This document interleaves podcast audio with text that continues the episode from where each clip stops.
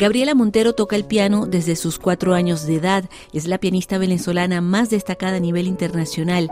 Esta noche se le verá con la Orquesta Nacional de Francia en la Casa de la Radio de París, pero también se ha destacado por ser una prolífica compositora e improvisadora, una actividad de creación que ha vinculado a su activismo denunciando la crisis en su país natal, Venezuela. Gabriela Montero.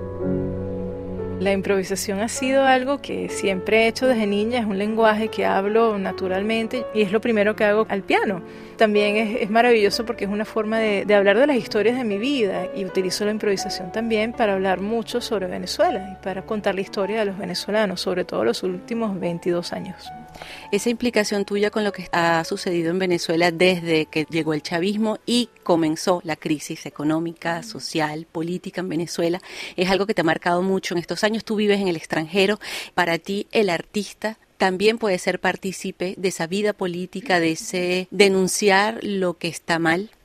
Es que yo creo que ser artista no te exime de ser parte de la conversación y de utilizar tu voz para hablar de los temas que son muchísimo más importantes que los logros individuales de uno o la vida de uno. La excusa de que el artista está por encima de todo solamente le vale a los artistas que prefieren no involucrarse, pero no le hace ningún tipo de bien ni tampoco contribuye al resto de la sociedad. Eso te ha valido también muchas críticas en una sociedad tan polarizada como Venezuela. Esas críticas no te desgastan. Mira, ha sido muy difícil. Han sido 12 años donde yo dediqué por lo menos el 60% de mi tiempo a la lucha por Venezuela.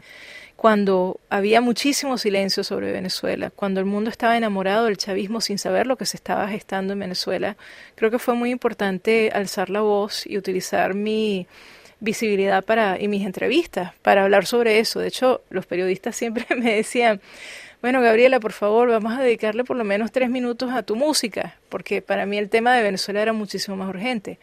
Pero nuevamente lo hice porque me importa y porque me duele y porque lo que ha pasado en mi país ha sido algo devastador. Y las críticas, por supuesto, han sido muy duras injustas. Han llovido, bueno, en tormentas de calumnias. ¿Vas a seguir?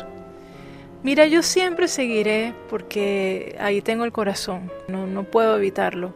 Uno actúa de acuerdo a su naturaleza. Y esa es tu naturaleza. Siempre. Y además muy venezolana. Muchas gracias, Gabriela Montero. Gracias a ti.